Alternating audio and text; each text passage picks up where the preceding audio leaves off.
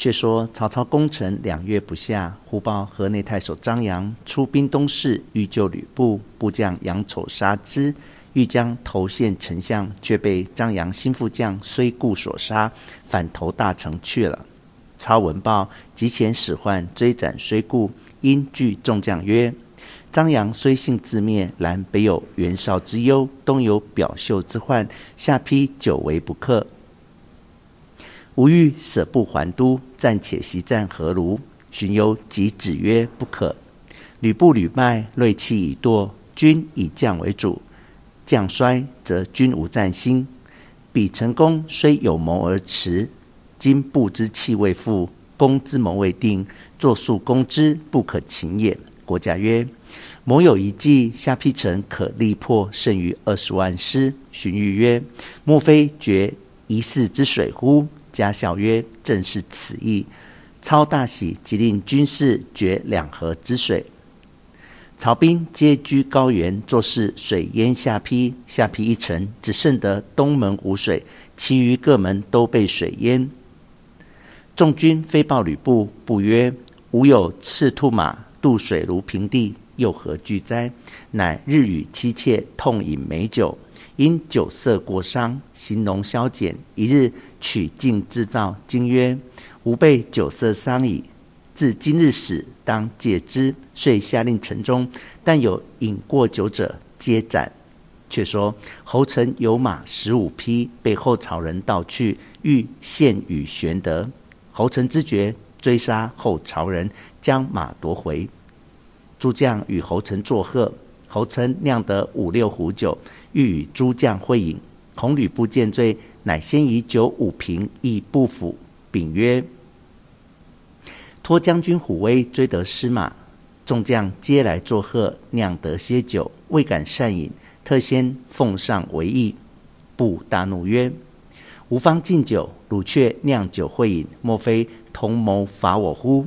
命推出斩之。宋宪、魏续等诸将皆入告劳。不曰：“故犯无令，理何斩首？今看众将面，且打一百。”众将又哀告，打了五十倍花，然后放归。众将无不丧气。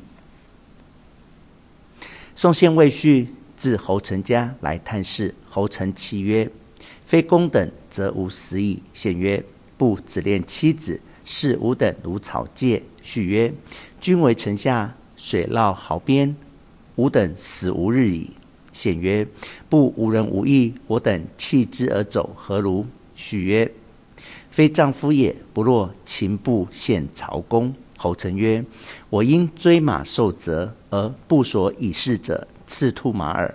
汝二人果能献门擒布。”吾当先盗马去见曹公，三人商议定了。是夜，侯成暗至马院，到了那匹赤兔马，飞奔东门来。魏续便开门放出，却佯作追赶之状。侯成到曹操寨，献上马匹，备言宋宪、魏续插白旗为号，准备献门。曹操闻此信，便押榜数十张，射入城去。其榜曰：大将军曹特奉明诏征伐吕布，如有抗拒大军者，破城之日，满门诛戮。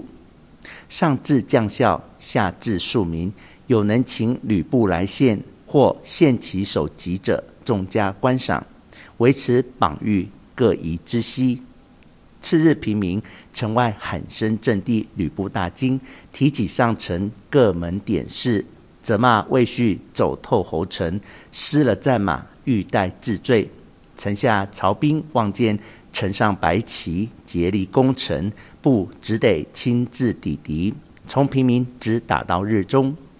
曹兵稍退，不稍弃门楼，不觉睡着在椅上。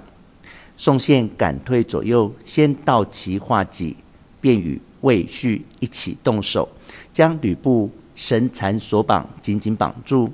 布从睡梦中惊醒，急唤左右，却都被二人杀散。把白旗一招，曹兵齐至城下。魏续大叫：“已生擒吕布矣！”夏侯渊尚未信。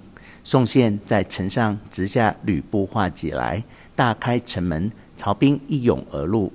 高顺、张辽在西门，水为南出，为曹兵所擒。